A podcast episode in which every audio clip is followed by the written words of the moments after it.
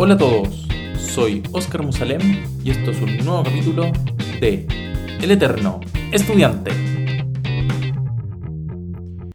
Hola, ¿cómo están? Muy bienvenidos a esta nueva entrega.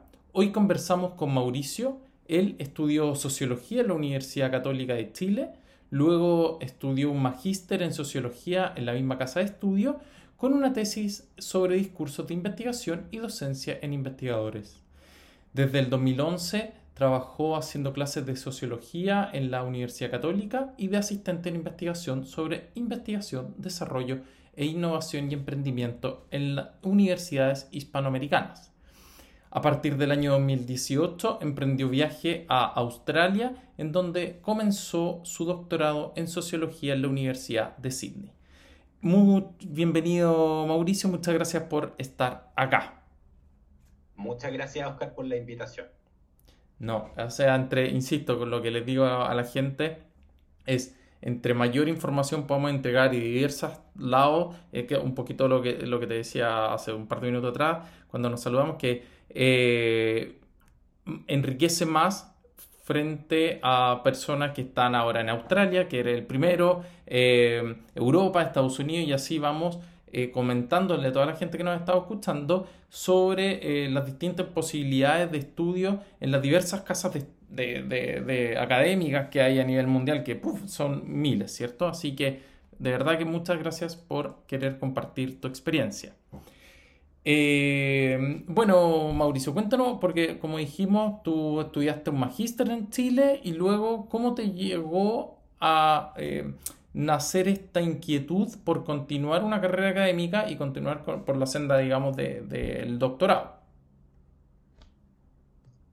Bueno, la inquietud y el deseo de la carrera siempre lo tuve desde, siempre lo tuve desde, eh, eh, siempre tuve el bichito académico y luego ya en segundo, tercer año de pregrado sabía que quería hacer carrera académica eh, y, por lo tanto supe también al estar ya terminando sociología que hacer el máster en sociología de ahí mismo, si bien era más de lo mismo eh, y en el fondo era una carrera eh, de las ciencias sociales, humanidades, que se trata al final de donde hay perspectivas teóricas múltiples y como líneas de investigación y qué sé yo, quedarse en el mismo lugar es como seguir teniendo un poco más de lo mismo, pero para mí fue la opción un poco pragmática y programática de, ok, sigo enchufado eh, ahí en la facultad, eh, se me dio la posibilidad también entre medio de que eh, empecé a hacer clases ahí mismo, yo ya llevaba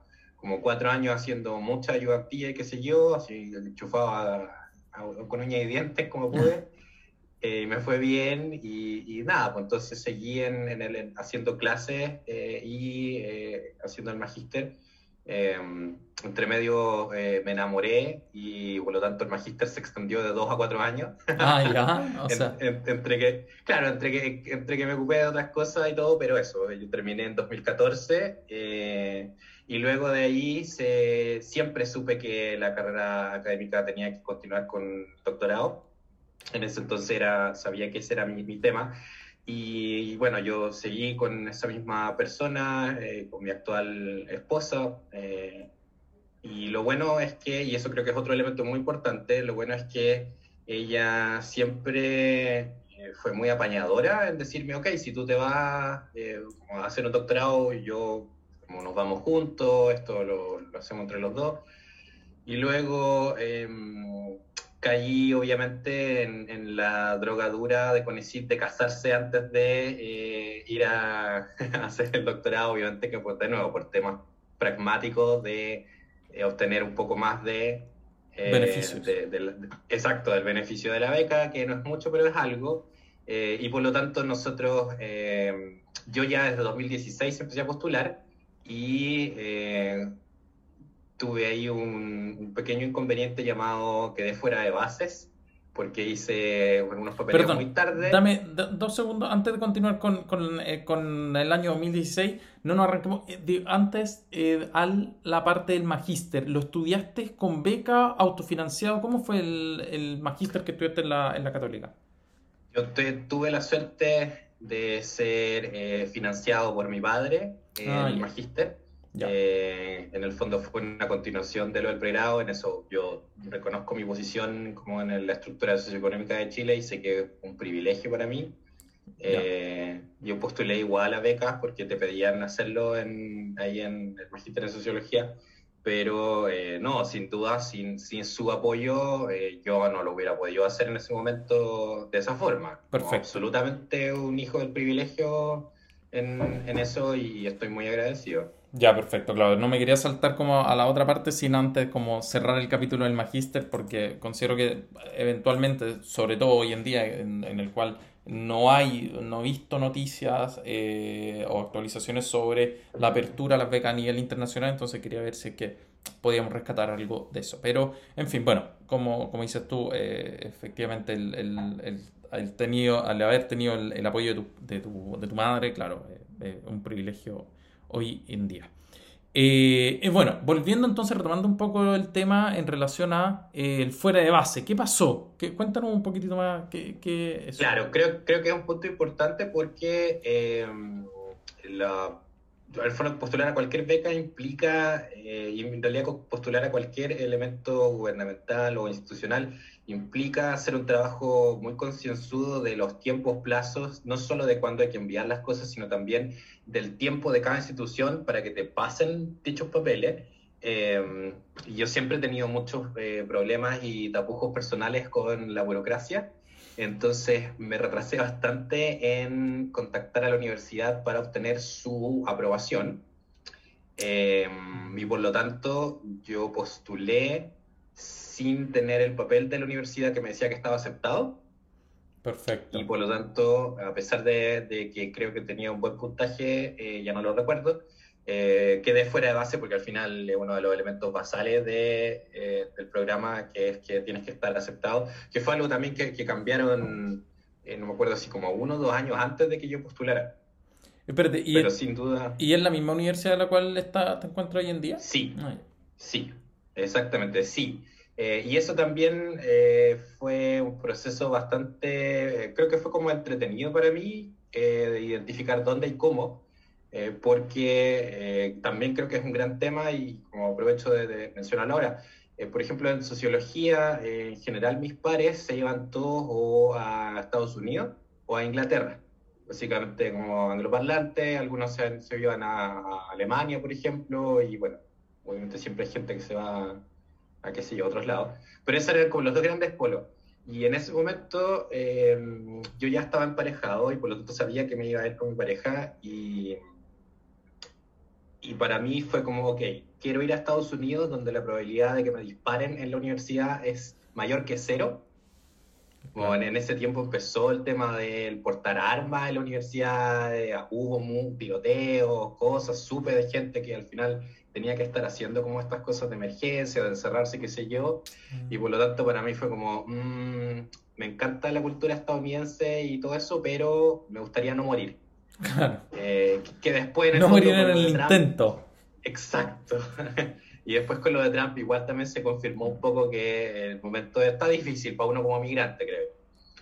Eh, y después la otra opción era Inglaterra, en el que habían universidades también que me interesaban, donde había profesores, de nuevo, que uno sigue como una línea teórica o una línea de trabajo, en el fondo uno busca a alguien que esté haciendo una investigación que sí, como, te, te sirva para lo que tú estás haciendo o viceversa.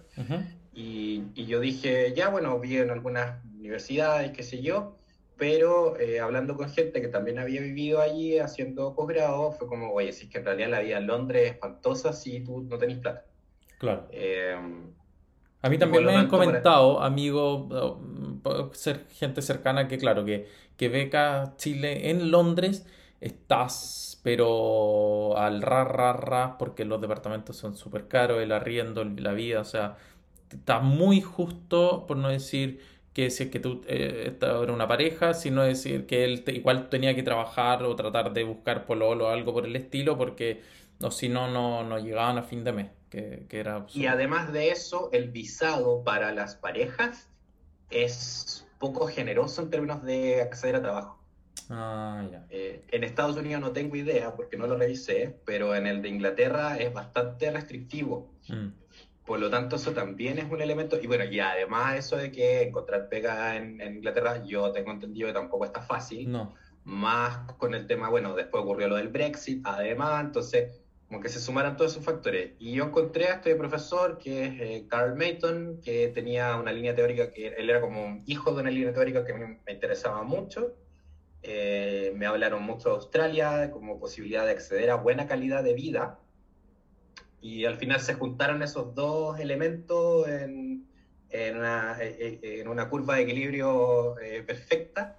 Eh, y, y, nada, pues fue como, ok, vamos a Australia, él está en la, está en la Universidad de Sydney, vamos a Sydney y, y, en realidad, además, viendo las condiciones en las que está acá Sydney y Australia, eh, con respecto al COVID, yo lo converso con, con, mi señora, mi esposa, todo el rato, que de la sensación de estar agradecido, de que acá estamos haciendo vida normal hace un año, prácticamente hubo, no sé, cuatro, cinco meses de, de encierro y después ha sido vida más o menos cada vez más normal. Y yo vengo ahora de haber ido a un bar a carretear eh, con gente, digamos, como con amigos y, siento que eso es un elemento significativo en el tema del doctorado, que es la preocupación por la salud mental de uno y mm. siento que eso es algo que, que hay que uh, como hacerlo más explícito y apoyarlo más en que el trabajo doctoril, digamos, es súper solitario o, puede existir la tendencia a ser muy solitario, yo creo que también depende de la rama, pero en general creo yo que la tendencia es a la, a la, soledad y, y, en el fondo desde la luz disponible, que en Inglaterra también es negativa, hasta este tipo de cosas, todo afecta. Pues acá en Sydney, de nuevo, un cielo azul maravilloso, no sé, está el tema de las playas. Al final, hay cosas que a uno le permiten, como la ecología alrededor de uno para poder lograr este proyecto, que es un proyecto familiar, que es un proyecto personal, que es un proyecto en el que uno está como eso, pues, jugando con la salud mental y todo. Como que todo eso para mí se conjugó y, y Australia fue como una muy buena, una muy buena opción. ¿Y, cómo lo hiciste con el idioma, con el inglés? ¿Lo había estado preparando de antes? ¿Cómo, cómo fue ese paso previo a llegar a, Sydney? Eh, por suerte, yo siempre he manejado inglés. Eh, yo soy un ñoño redomado, entonces empecé a jugar juegos de computador desde muy chico y eso implicó como Aprendizaje. que logré... Sí, sí, sí, absolutamente. Entonces eh, no, no, tuve problemas con, con, la prueba con el IELTS. Ah, ya, ya. sí, DS. Eh, o sea, igual. Ya, es. Suena súper mal, pero voy a decirlo. Unos días antes revisé cómo era la prueba y eh, y, en el fondo, claro, pues me preparé como... Yo, ya, ya, me sentía seguro y preparé la prueba, en el fondo viendo el instrumento y todo, me fue bien. Eh, de nuevo, otro, otro privilegio y estoy sumamente consciente de ello. Em, pero, pero nunca fue un tema más allá así del costo, que es altísimo, son Creo que en este instante está como en 150, 170 mil pesos. Sí, sí, algo así. Eh, sí, eh, creo que también es otro elemento que uno tiene que tener en consideración al momento de pensar en un posgrado, como todos estos costos. Eh, incluyo, por ejemplo, en ellos el momento de postular, como el sacar los documentos de uno de la universidad en inglés y todas esas cosas que todo suma plata. Eh, traducirlo. hoy en día. Claro, no, traducirlo por un eh, traductor oficial que te vaya con el team, todo, todo eso que significa que hay un costo asociado no menor. Eh, que, Exacto. Oye, y espérate, bueno, el momento... Perdona, tip para los que salen ah. de, la los que salen de la católica, uno lo puede pedir en inglés y te lo dan directo. Ah, bueno. Por si, por si alguien no lo sabe, pues puede serle útil. Bueno. Uno lo dice cuando lo está pidiendo y te lo pasan en inglés después. No, eso, eso así va a ir reduciendo un poquito los gastos, ¿no? Absolutamente. Oye, ya, eh, eh, un poquitito, eh, te quedaste fuera de base, ¿qué hiciste ese año? Como en el caso de que pudiese, de, gente que puede, que, que, haya estado programando tal vez la ida y que lamentablemente por el tema de la pandemia está ahora se encuentra como esperando que suceda. Entonces, ¿qué hiciste o cómo, qué, te, cómo te la ingeniaste sabiendo que a la larga igual iba a volver a postular, pero, pero ¿cómo, cómo manejaste ese año? Eh, bueno, ese fue un año de decir, ya, ok, entonces si vamos a hacer esto, habíamos pensado con mi esposa, el... nosotros habíamos viajado hartas veces a Europa, un par de veces a Europa, siempre nos gustó mucho, somos muy móviles, en eso y por lo tanto decidimos que queríamos tener la experiencia de vivir en Europa e irnos moviendo.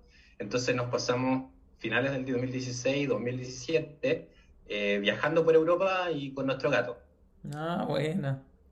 Yo hago trabajo, trabajé, trabajo de repente haciendo ilustraciones digitales eh, y con eso, como y con otras pegas, etcétera, nos fuimos como sobreviviendo con eh, una cosa que se llama Workaway también, donde en el fondo uno lo reciben en un lugar y uno lo paga como con trabajo, etcétera. Eh, y, y, nos pasamos 2017 como viviendo un poco desde Polonia hasta Francia, Croacia, Serbia, visitamos Rumania. ¿Qué, eh, entonces, ¿Qué país es el que más te, te hubiese quedado a, no a vivir, pero dentro de las posibilidades si alguien nomás... Absolutamente Polonia, yo me enamoré de Polonia. ¿Qué ciudad en particular? ¿Varsovia o qué?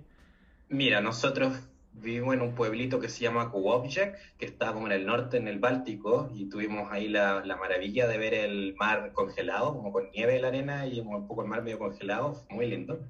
Vivimos en un pueblo también, o sea, en una ciudad norte que se llama Gdansk, que es eh, también muy, muy bella. Eh, todo esto en el invierno, entonces con temperaturas de menos 18, menos 20. Ahí, entendí, digamos, por qué los pueblos al lado son tan buenos para, para el copete, porque es la única forma de pasar el frío. No, y, el, y la eh, luz, ¿cuánta? O sea, hablábamos de Inglaterra, las horas de luz en Polonia, yo no sé, más, sobre todo... ¿Sabes que Sabes que no eran tan pocas. Ah, eh, se, no sé, a las 4 o 5 de la tarde había ya oscureciendo, pero igual como a las 8 de la mañana, 7 de la mañana, igual había luz. Ah, perfecto. No, no, no es tan terrible. Em, pero sí, y después vivimos, eh, sí, fue en Dansk, vivimos un, mes y medio, dos meses, y de ahí conocí yo, eh, habíamos viajado, conocimos Cracovia y un poco Varsovia. Varsovia es muy impresionante, es como súper terrible también, mm. porque es una ciudad que fue básicamente destruida en la Segunda Guerra por, todo y la reconstruyeron tal cual, entonces es súper extraño. Eh, me gustaría vivir en Cracovia porque es maravilloso y una cerveza increíble y el pueblo polaco es, sí que es súper cercano a Latinoamérica, como en, en temperatura son extraños y como que cuesta quizás entrar un poco al comienzo, pero son súper cálidos, como tienen unas tradiciones muy bonitas, eh, como que sentimos mucho feeling. Yo de hecho estuve aprendiendo polaco unos meses eh, hace un tiempo atrás porque lo encontré maravilloso, muy, muy bacán. Mira tú, no, sí, el, el, el pueblo polaco tiene, yo conocí a, a, dos, a dos polacos en un momento cuando estaba estudiando eh, italiano, estaba en Roma y conocí estos, estos dos polacos y y la, bueno, una era bastante estructurada, bien como uno se pudiese imaginar el polaco. El otro era un, un poco más de un poco de desastre, pero, pero es interesante la historia del pueblo. Yo, yo hace poco escuché un podcast eh, de Diana Uribe, que es una historiadora colombiana, muy, muy recomendado. Eh, y claro, te da a entender que es un pueblo que, que, la, que lamentablemente ha estado constantemente en lucha, ya sea con los rusos por un lado o con los alemanes por el otro y, esto así desde años, cientos de años. Entonces es, un, es un, pueblo muy resiliente a, lamentablemente a estas batallas constantes que, han tenido estos dos megapotencias. Eh, y también tengo entendido que por lo que eh, mm, la, religión ha sido tan fundamental para ellos, sobre todo la, bueno, la religión católica, sin ir más lejos, el, Papa Juan Pablo II polaco. Tal cual, sí. Sí, bueno, y, y, como para unirlo al tema del doctorado, todo eso fue una experiencia al final de ir viviendo en esos diferentes lugares que fueron construyendo y probando una resiliencia también y adaptabilidad que creo que ha sido muy útil y de la que estoy muy agradecido eh, porque ha sido eso fundamental el momento de irse moviendo, de al final hacer un doctorado o, incluso un, máster de dos años, por ejemplo, eh, implica un dejarlo todo mm. y cambiarse de lugar y, cambiarlo todo, desde el lugar donde hay a comprar el pan hasta quizá el idioma, porque aunque sea español, no va a ser en chileno, digamos. Claro, ¿no? Si uno O se va como al extranjero. exactamente. O sea, yo, yo que estoy ahora en España, te pasa que vaya a la panadería, como dices tú, un ejemplo súper ridículo, pero eh, uno indica algo pensando que el pan y te dicen, no, es una torta, pero ¿cómo una torta? No, Es- y porque es pan dulce y, y uno lo ve como, te, te lo digo porque fui a comprar parte completo y yo pensé que era como el pan típico que, que uno se imagina. No, compraste brioche. No, no, me, me dijo, no, es pan dulce. Y le dije, "Ah, no, ok, y, Ah, y ahí ya. cambiamos, pero no. Ya. Pero, pero Porque a mí ya me tipo- pasó eso.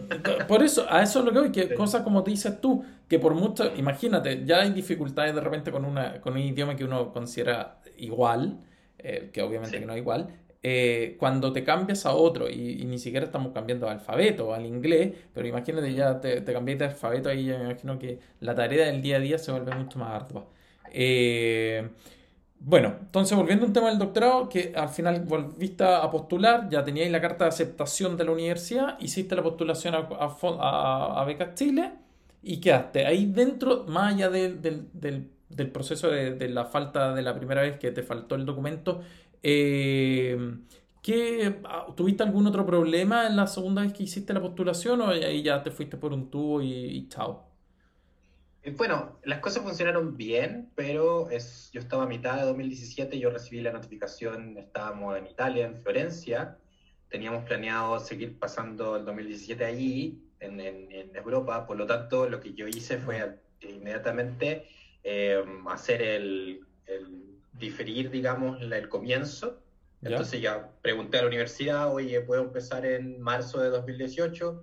Eh, me dijeron, sí, no hay problema. Y después contacté con ECIT y les dije como, oye, ¿puedo empezar en, en, digamos, marzo de 2018? Sí, ningún problema. Eh, en eso yo tengo que decir que el, el contacto a través de, con CONICIT ha sido siempre muy bueno. Ah, Eh, ya. no me puedo quejar. Yo sé que hay mucha gente que de repente lo tienen colgado y como colgada y esperando resolución y qué sé yo. Conmigo se han portado súper bien y en, y en eso también reconozco como, no sé, el privilegio de la buena suerte, lo que sea, pero estoy muy agradecido de que en el fondo yo he metido un montón de patas y, y han sido bastante, eh, no lo sé, gentiles conmigo, por Flexibles. así.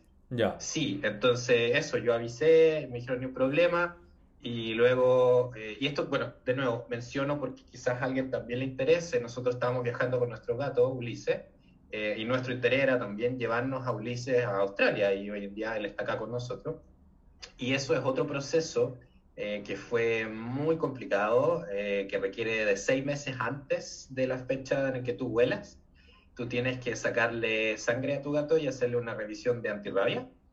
Oh, Eh, y bueno, y de nuevo, lo menciono porque he visto muchas veces, eh, Paz se volvió una experta en todo este proceso y a veces ayuda a gente, qué sé yo, en, en Facebook, qué sé yo. Entonces lo menciono también porque es algo que se puede hacer, es- cuesta, eh, no es barato, eh, pero se puede hacer. eh, y por lo tanto, si uno, si, en el fondo, si tienen un perro, un gato eh, y se lo quieren llevar, eh, es posible para nosotros eh, Ulises es nuestro hijo, entonces no, era imposible que, o sea, ya lo llevamos a recorrer toda Europa, él- le sacamos pasaporte italiano, eh, ¿te fijas? Entonces ya, obviamente que él iba a ir con nosotros, pero, pero sí fue un trabajo de joyería porque le, le sacamos la sangre estando en Florencia, oh, nosotros estamos viendo en Pisa cuando nos dieron los resultados, entonces hubo que ir a buscarlo, y el pasaporte y los trámites lo hicimos, nosotros viajamos desde, estábamos viendo en Serbia cuando nos vinimos, entonces había que hacer papeleo de ahí, después nos fuimos a Santiago,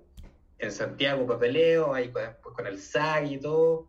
¿cuánto? Es difícil, pero se puede hacer. O sea, oh, sí, o sea, me imagino que se puede hacer, pero, pero al parecer requirió harto, harta cabeza, más que tal vez postular a la misma beca con necesita hacer todo Sí, ese papeleo. absolutamente, sí. Sí, sí, así que siempre le decimos al gato cuando se porta mal, como mira, todo lo que hicimos por ti y así nos pagáis. Oye, no, Sí, qué pues. increíble. Pero bueno, está bueno Sí. saber también ese tipo de detalles que, que mucha gente tal vez se encuentra con no una, limi- no una limitación entre comillas, digamos, de, de qué hacer con, con su mascota, ya sea perro, gato, pájaro, no lo sé. Eh, oye, pero espérate, ¿y, y hiciste todo el proceso de postulación a la beca Chile eh, estando fuera de Chile? Sí, el- en el fondo el segundo que ya fue exitoso, sí. eh, lo hice estando afuera, me avisaron estando afuera. Eh, y volvimos a Chile el verano de 2018. A firmar el convenio. a firmar el convenio, juntando la plata para pagar las cosas del, de Ulises, digamos, como todos sus trámites. Y, nada, pues entonces eh, haciendo el, visado, todo con Australia, eh, también se demoraron muy poco. y luego, por los mismos por problemas con el vuelo del Uli, nos vinimos diferidos, me vine yo primero traté de, de, no, de esperar lo más posible, pero la universidad me dijeron, oiga, usted tiene que estar acá ya, que no sé, el 6 de marzo. Entonces yo el 5 de marzo estaba viajando y mi esposa viajó un mes después, en abril, eh, después de enviar a, a Willy en avión para acá. ¿Y cómo, lo hiciste eh, con el tema del, del, bueno, del departamento, de la logística, como del cambio en sí? Eh, en el sentido que te fuiste, lo, me imagino que ya, a, ver, tenía ya harto como en la cabeza que programar ya estando desde Italia o Serbia, que llegar a Chile, ordenar los papeleos en Chile y además estar pensando dónde ir a vivir en Sydney, me imagino que fue todo un poquitito como dándose de momento a momento. ¿Cómo, ¿Cómo fue? De nuevo, por suerte y por esas cosas de la vida, Paz tiene familia lejana acá y una tía suya no me recibió a mí, no, no nos podía recibir a, todos, como a los tres, pero me recibió a mí por un par de semanas, lo cual fue suficiente tiempo para el fondo yo llegar y desde, claro, yo llegué el día miércoles, por ejemplo, y el día jueves a las 8 de la mañana estaba en la universidad, en el fondo como aterrizando, yo me perdí todas las... Bienvenidas. De inicio, las bienvenidas, qué sé yo, pero ya como contactando a, mi supervisor y qué sé yo, y en la tarde eh, a ver departamento. Buscando, exacto, buscando departamento. Eh, después de buscar como dos semanas, eh, encontré uno y nosotros nos fuimos a vivir básicamente en el equivalente entre una distancia desde el centro de Santiago hasta como la entrada de San José de Maipo. Ya. Como a esa distancia, porque era un lugar barato, porque nosotros no nos podíamos caer, dejar caer simplemente en una pieza, porque usualmente en una pieza te aceptan o con pareja o con mascota, pero nunca las dos cosas. Mm. Entonces ahí también se agregó otra dificultad y creo que es bueno visibilizarlo también, porque pues, si uno viene con familia no se puede quedar en una pieza nada más. por lo tanto, eh, arrendamos un departamento en un lugar barato, eh, de hecho en, el, en un como en una comuna eh, vietnamita. ¿Ya? éramos como los únicos latinos en todos los grupos de vietnamitas. Claro, muy barato, en el que además pedían pocos papeles. Ah. Porque nosotros veníamos trabajando, o sea, yo no, no tenía, tenía un empleo formal, digamos, en, hacía un año, un año y medio, igual paz por, por el viaje, por lo tanto, eh, fue, nos aceptaron como, digamos, con la beca y con la plata que estábamos haciendo. Como por suerte aquí en Sydney, eh, yo creo en Australia entero, pero en Sydney el mercado inmobiliario de arriendo es mucho más flexible y no tienes que estar presentando hasta tu tipo de sangre y esas cosas, a diferencia de como en Santiago que es súper discriminatorio. Acá no, porque hay, un, hay una movilidad importante de, de arrendatario o, había, digamos, eh, por el tema de, de la educación Ah, genera mucho movimiento. Perfecto. Eh, hasta el COVID, eh, la educación era el segundo o tercera exportación más grande de Australia. Ah, mira tú. Eh, sí, me fue muy sorprendente. Y, y, por lo tanto, como te lo digo para, para decir el punto de que el tema inmobiliario, de dónde uno puede arrendar o qué sé yo, es súper flexible y hay posibilidades y no es complicado.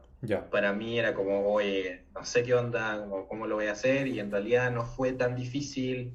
Eh, obviamente que si yo de nuevo llegara como de primera instancia a Sydney, escogería un lugar un poco más cerca, porque ahora sé más o menos dónde, cuáles son como las comunas y qué sé yo, pero en ese momento cumplió su propósito y, digamos, eh, fuimos como apropiadamente recibidos por la ciudad y eso también fue muy agradable, que un clima más o menos decente, eh, como bonito, Claro. todas esas cosas que al final afectan como el, el ah, ánimo de uno. A ver, yo creo que, yo creo que eh, uno siempre cuando se traslada y no conoce el lugar, no, no, no, no, no sabe bien, y bueno, uno de, de, vacaciones tampoco es que conozca las comunas ni cómo, entonces tenía que ver, tiene que pasar ese proceso uno de conocer la ciudad y, pagáis un poco este noviciado de, que puede que hayáis caído justo tuviste la mala suerte, que dentro de este apuro, porque siempre existe este apuro, este urgimiento de mm. dónde vivir, y porque uno quiere, quiere, siento yo que como ser humano buscamos siempre un poquitito buscar la estabilidad desde, desde el momento en que uno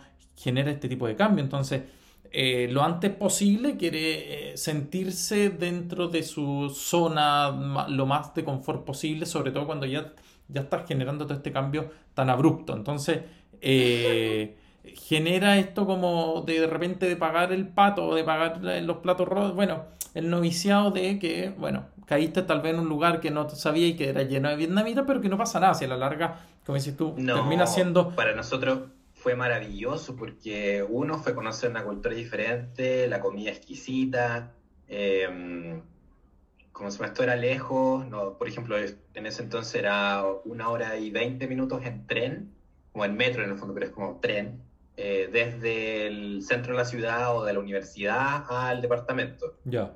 Eh, y, eso obviamente que también a uno le afecta, pues si la gente en Santiago lo sabe, de que estar viajando tres horas al día, pero como tú dices, eh, yo también tengo mucho cariño por, por esa comuna porque al final nos recibió, eh, justo en ese momento también en la, en la calle estaban haciendo como este como spring cleaning, como donde la gente deja cosas que después se las lleva como el, municipio, qué sé ya, yo. Perfecto. Entonces, y aquí en Sydney hay una cultura también, o en Australia, no lo sé, de cambiar constantemente las cosas, entonces la gente vota muchas cosas en muy buen estado. entonces, básicamente armamos una casa entera, un departamento entero, eh, entre Ikea y estas cosas que la gente dejaba. Qué. Eh, y, eso, y eso fue también muy, de nuevo, gentil para uno como migrante. Sí. Porque al final, no sé, por el momento en que Paz llegó a la casa con Yaluli, teníamos una cama y una silla que yo había sacado de la calle y seguía. Y gracias a ella como fuimos, ella fue encontrando cosas, fuimos de a poco, porque también pues no teníamos plata, entonces era, fue como un empezar de nuevo, eh, algo que ni siquiera en Santiago nos había pasado, porque ambos ya teníamos departamento, nos juntamos y tenemos un montón de cosas, pero acá también fue ese empezar de nuevo, que de nuevo creo que lo menciono porque es, es una parte importante del proceso vital en el momento de emigrar a otro lugar y que afecta a uno el, el trabajo doctoril en el sentido de que yo veo, por ejemplo, acá australianos eh, hombres especialmente, que eh, fondo súper problemados por su doctorado, que siguió, y uno como migrante se enfrenta a tantos otros problemas alrededor, desde que estáis solo, que no tenía amistades, como en el fondo, aunque, aunque tú te hagas amigos, no tienes tus amistades basales con las que compartes toda tu vida o tus elementos importantes o qué sé yo, el idioma en este caso también, eh, la estabilidad de saber, oye, sí, voy a ir a comer un completo ahí a la, la esquina, como que ya no tenía eso porque es todo un entorno nuevo. En el fondo uno se enfrenta a tantas otras cosas que eh, siento que a veces no lo mencionamos tanto en el momento de como lo de hacer un doctorado, porque hacer un doctorado, doctorado es hacer todo eso al mismo tiempo. Claro. Es, en el doctorado en el, en el extranjero, digamos, obviamente que la gente en Santiago enfrenta otros problemas, bueno, perdón, demasiado Santiago céntrico. En Chile enfrenta otros problemas. Pero sí, en el fondo creo que es importante como hacer esa mención porque uno se enfrenta como a sistemas nuevos, pues, desde la moneda, desde cuánto valen como las cosas, mm. hasta... Eh, sistema de salud. Dónde ir a el sistema, bueno, el sistema aquí, el sistema de salud es, para uno que es migrante, es no te enfermes, porque cero apoyo más allá de como seguro privado. ¿En serio? Uno no, Sí, uno no tiene acceso al Medicare, que es como el, sistema de salud público, para nada. Eh, ¿No como estudiante no, no, no, no tenía ese derecho?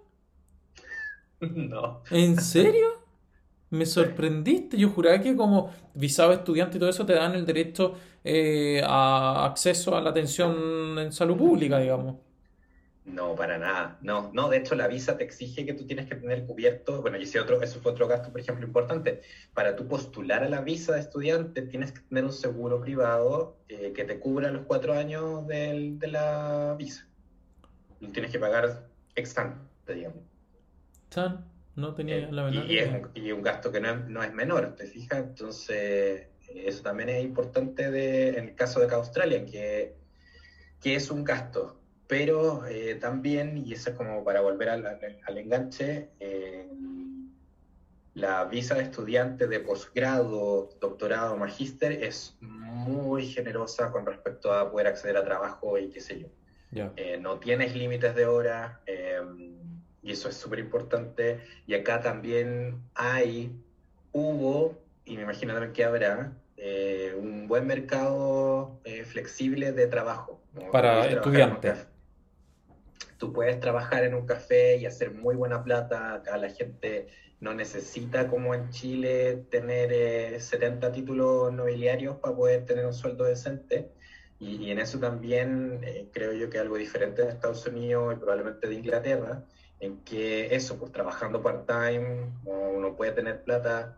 Eh, yo me he estado tratando de enfocar más en mi doctorado, pero mi, mi esposa ha logrado también desarrollar acá una carrera, ella hace clases de español, por ejemplo, y, y ha logrado cómo hacer eso, por eso, porque hay como un, un, un ambiente, creo yo, de como de, empleabilidad. Y creo que eso también es importante en términos del, de la ecología del, de un doctorado, pues, como que tu, tu, pareja, por ejemplo, va a poder acceder a trabajar, digamos, eh, quizás no, no, necesariamente como en lo que hace, porque acá siempre es problemático, uno como migrante llega a veces lo que haya, pero, pero sí está eso, y creo que también es importante como, como que da una tranquilidad. Mm.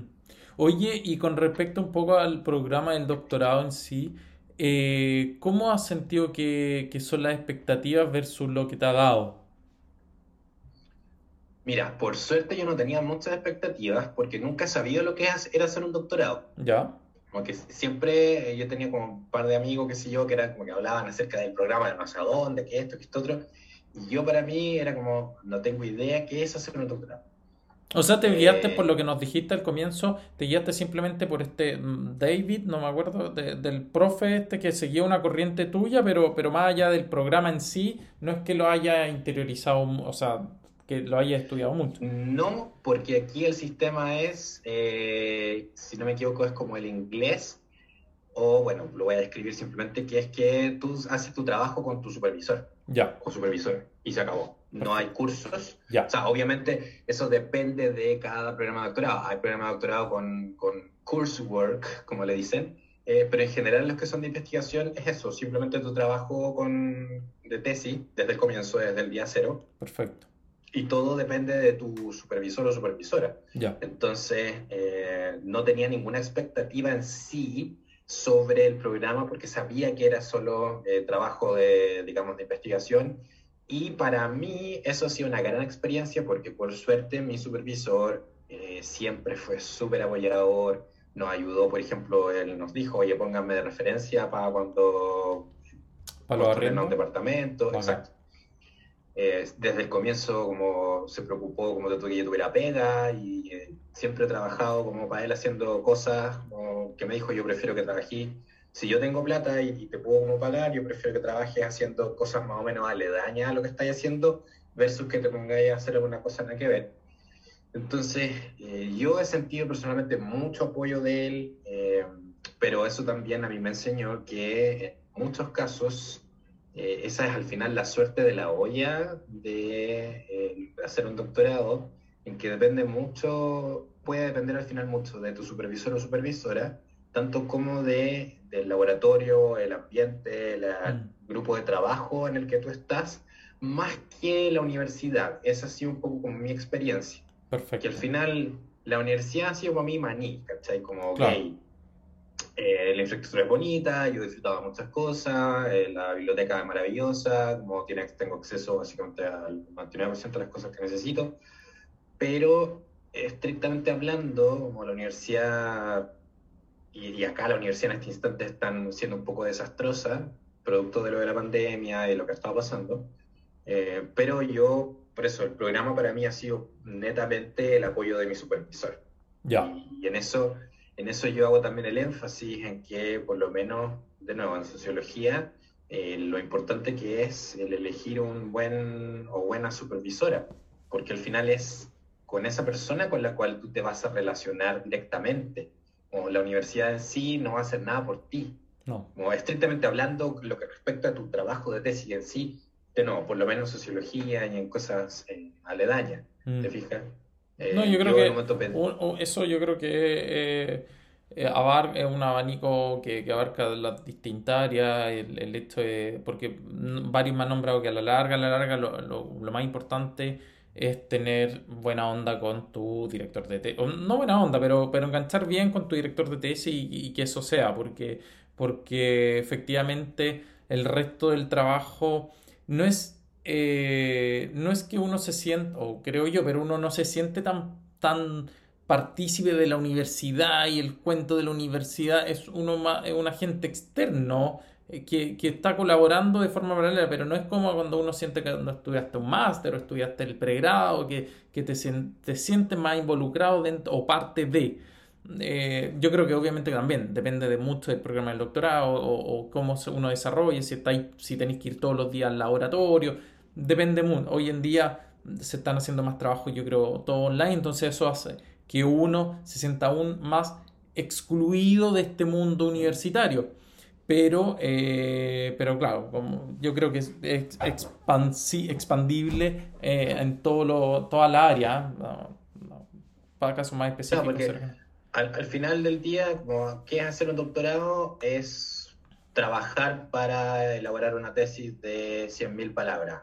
Ponte tú. No sé el requerimiento en otros lugares, pero acá es, no sé, de 80.000 a 100.000 palabras.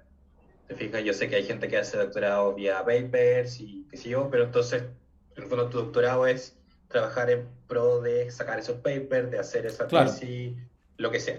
Y por lo tanto, ¿qué es lo que va a afectar tu trabajo directamente? Yo sé que en el caso de la gente de ciencias naturales, obviamente el acceso al laboratorio y ese tipo de grupo de trabajo es importante, pero para uno de, de las ciencias sociales, de la humanidad aún más, eh, a menos de que tú trabajes con bases de datos o, de algo, o estés siendo parte de un proyecto más grande en el que necesites sacar datos cuantitativos, por ejemplo, de alguna cosa.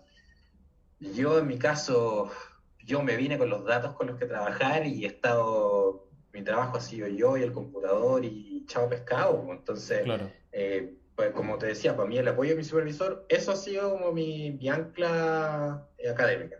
Perfecto. Oye, eh, bueno, entonces en relación a eso, de, las expectativas del doctorado, del nada ha cumplido lo que tú pensabas que iba a ser simplemente, o sea, lo, que te podría haber imaginado que podía llegar a ser.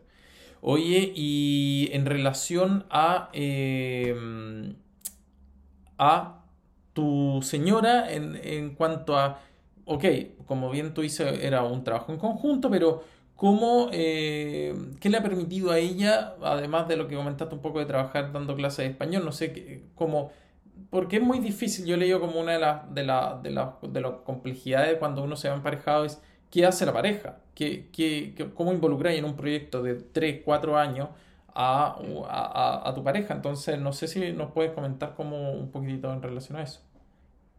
Sí, para ella, ella, bueno, estando en Europa, en el año antes de ir, ¿no? Ella hizo en Salamanca un curso de, eh, un diplomado, en realidad no un curso, un diplomado de eh, eh, enseñanza de español para extranjeros. Perfecto. y ella, bueno, estudió letras de anteriormente, ella hizo máster en género, entonces ella venía siempre con, digamos, un interés por esa área y conocimos estando en Polonia como la, la enseñanza de español y etcétera. Ella hizo este diplomado después de enseñanza de español y, llegando a Chile ella trabajó enseñando español a extranjeros. Y ahí como que se abrió, se le abrió un espacio y luego hay acá, especialmente en un mundo, bueno, obviamente que no hispanoparlante y además en un mundo como, como de harto viaje y etcétera, porque los australianos viajan a Latinoamérica o, a España, etcétera. Em, o se relacionan con eh, personas hispanohablantes eh, ella siempre dice que el amor y los viajes y narcos son como tres grandes razones de por qué los australianos acá aprenden español.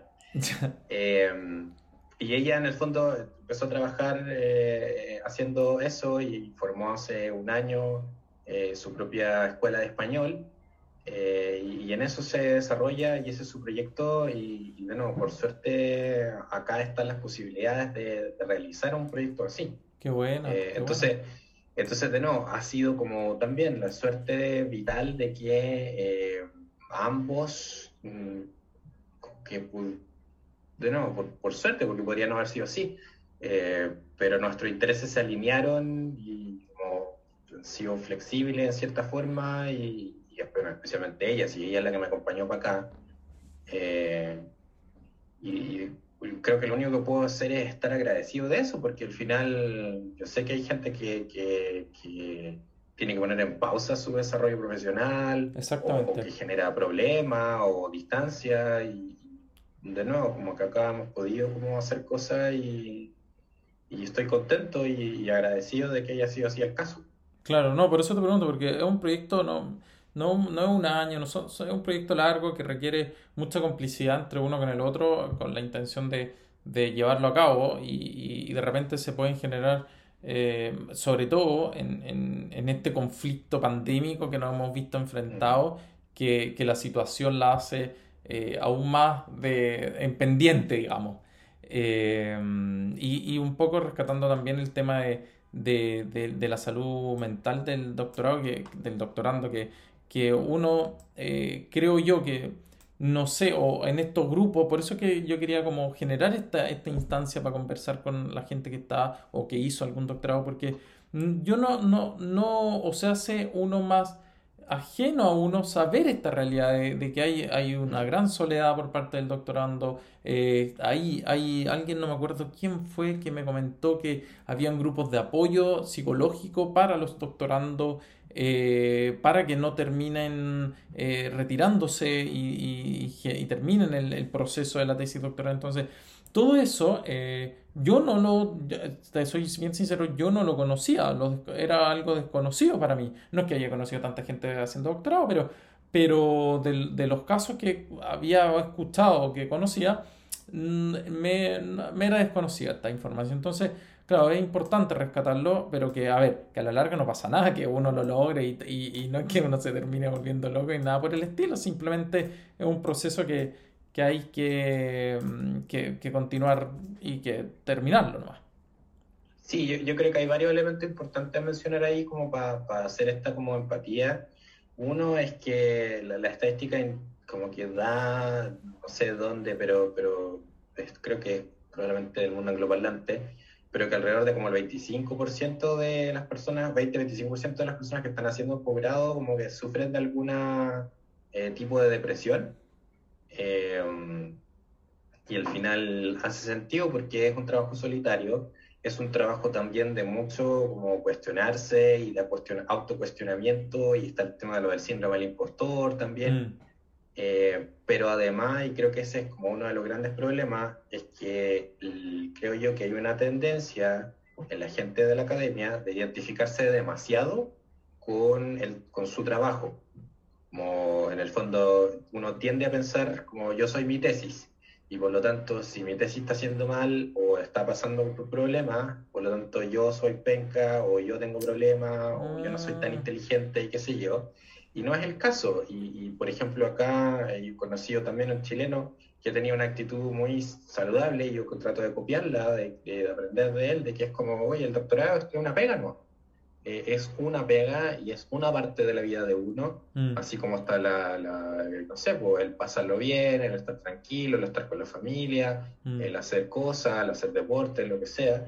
Eh, y, por lo tanto, eh, creo que está la tendencia de, esto y, yo soy partícipe de eso también. O sea, para mí, como la pulsión de como, oye, abocarme absolutamente a esto por como esta burbuja de cuatro años, eh, y no como que básicamente no hacer nada más, creo que es una pulsión que está y que existe más como con la inmensidad del trabajo que es, pero que al final es súper nocivo porque te consume y también nos ayuda en el fondo como a la autoestima y al auto como al autocuidado de, de, como, de que uno no es su trabajo, como uno no es su tesis. Absolutamente de acuerdo. Eh, y, y, más encima uno está en un proceso con un supervisor, especialmente si, si él o la supervisora es bueno, eh, te va a estar constantemente dando críticas, pues diciendo, oye, como esto no.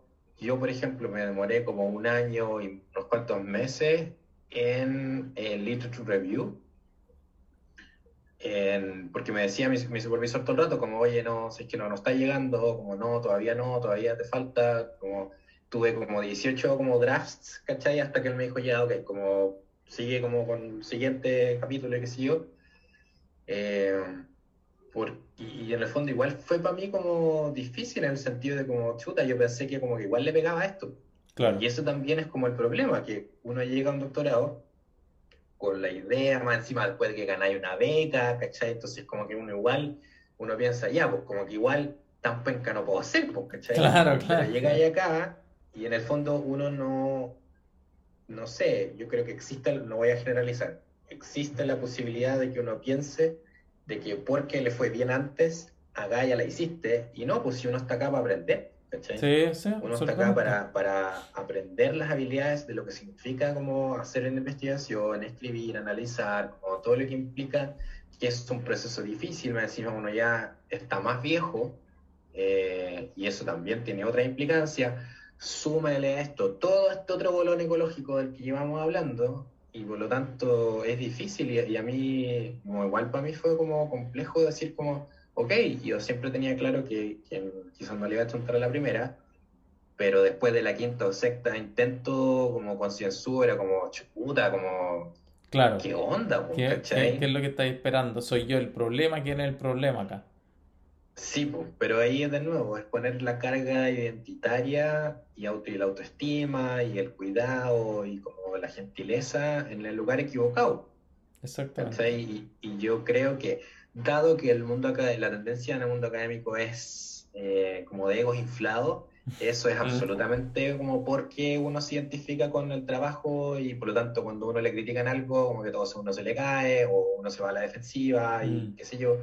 Y creo que no es una actitud saludable para, para algo tan brutal como es esto, tanto en términos de que es una maratón y no es una carrera, como en el sentido que te están criticando, te están diciendo, oye, es que no, como que revisa esto o inténtalo de nuevo, hazlo de nuevo.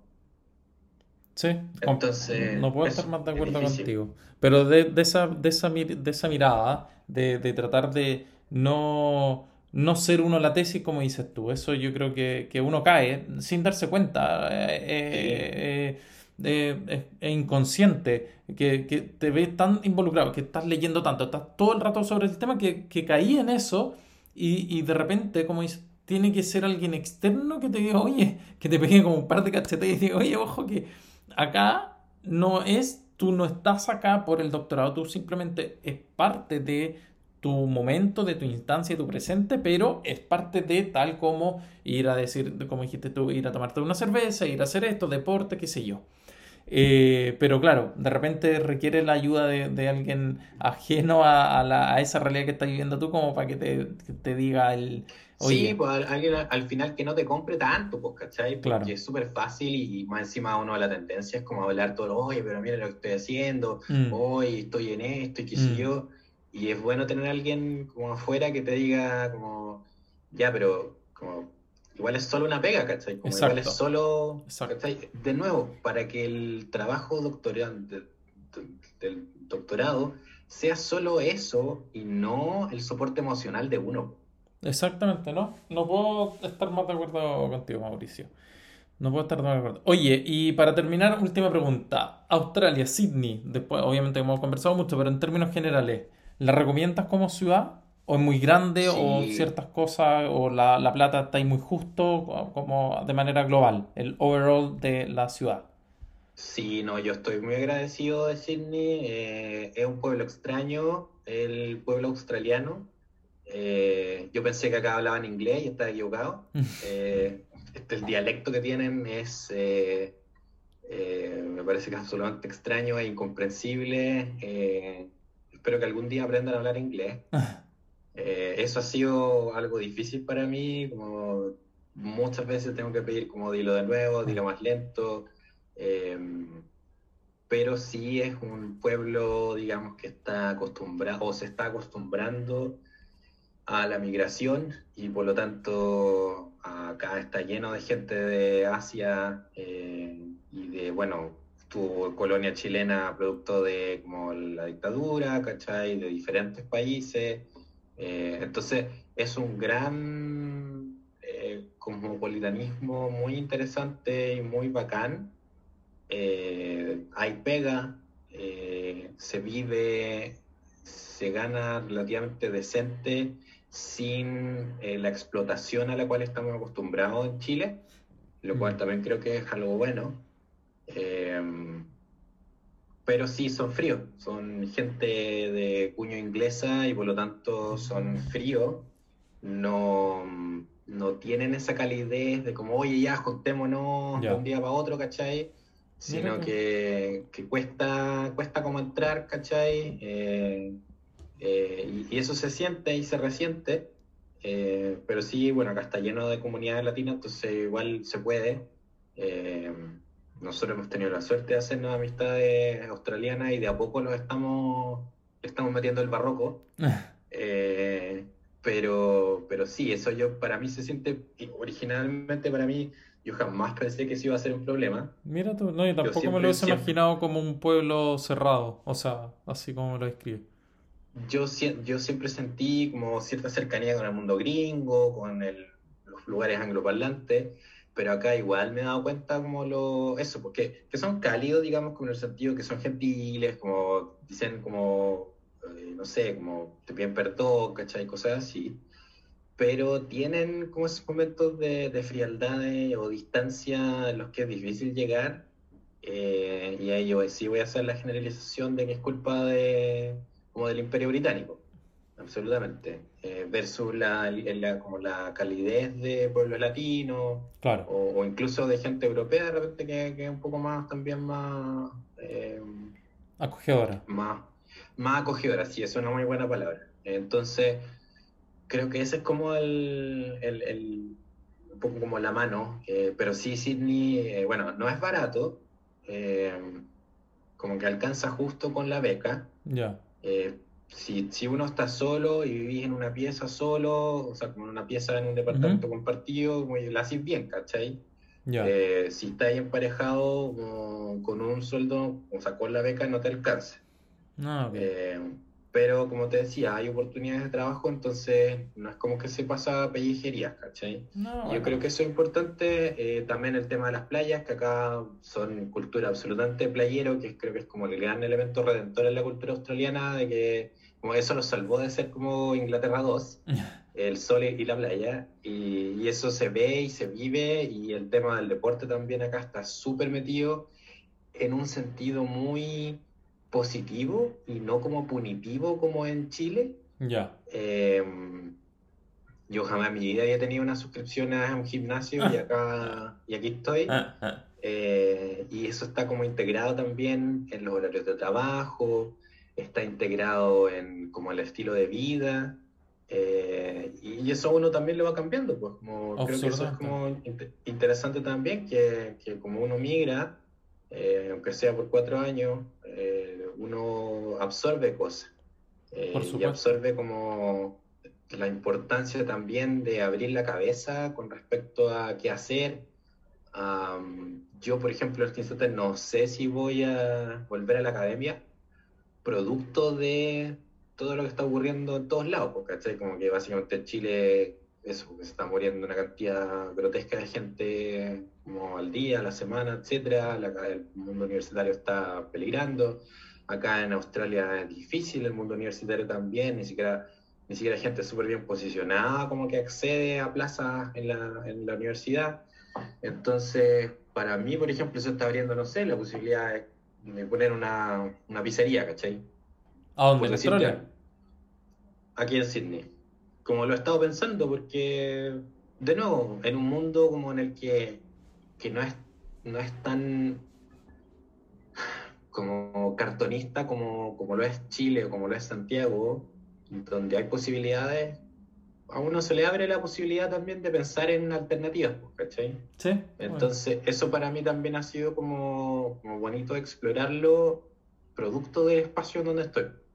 ¿cachai? Y como si yo hubiera ido a hacer un doctorado en Inglaterra, no, no se me hubiera ocurrido hacer eso, ¿cachai? Como la situación hubiera sido totalmente diferente. En Estados Unidos probablemente no sé, entonces estaría, tendría tres rifles y una escopeta, ¿cachai? No sé. Claro. Pero, pero en el fondo creo que eso es interesante también, pues, de, como, de abrirse a lo que cada espacio te entrega. Y, y en eso, como respondiendo a tu pregunta, eh, Sydney ha sido a veces frío, pero en general muy piola. Como es una ciudad muy tranquila, como un ritmo a veces se echa de menos poder salir a carretear tarde, porque acá a las 9, 10 de la noche están todos en el sobre, ¿cachai? Pero Ahí se les, se les siguió la- el modo británico. sí, pues, sí, sí, absolutamente. Pero, pero nada, pues como Oye, y para terminar, fecha- ¿los han vacunado o no los han vacunado? Para no estar no nos han vacunado. no te han o sea, vacunado. mira, Ya, a mí tampoco. No, porque, porque obviamente como somos migrantes, estudiantes, somos los últimos pito de la cola, ¿cachai? Como Vale. nada. Y, y apa- acá está como acá, en Sydney hace ya dos semanas que no hay ningún caso. Y cuando ocurrió un caso fue uno o dos. Ya, Entonces han estado lentos con eso y... no están urgidos. y, eh, no están urgidos, lo cual espero que no sea un problema futuro cuando lleguen todas las otras eh, cepas de, de COVID, pero, pero no, no, no, nada. Vale. Muchas gracias, Mauricio, por estar con nosotros acá en El Eterno Estudiante. Nos vemos hasta la próxima. Que les vaya muy, muy bien.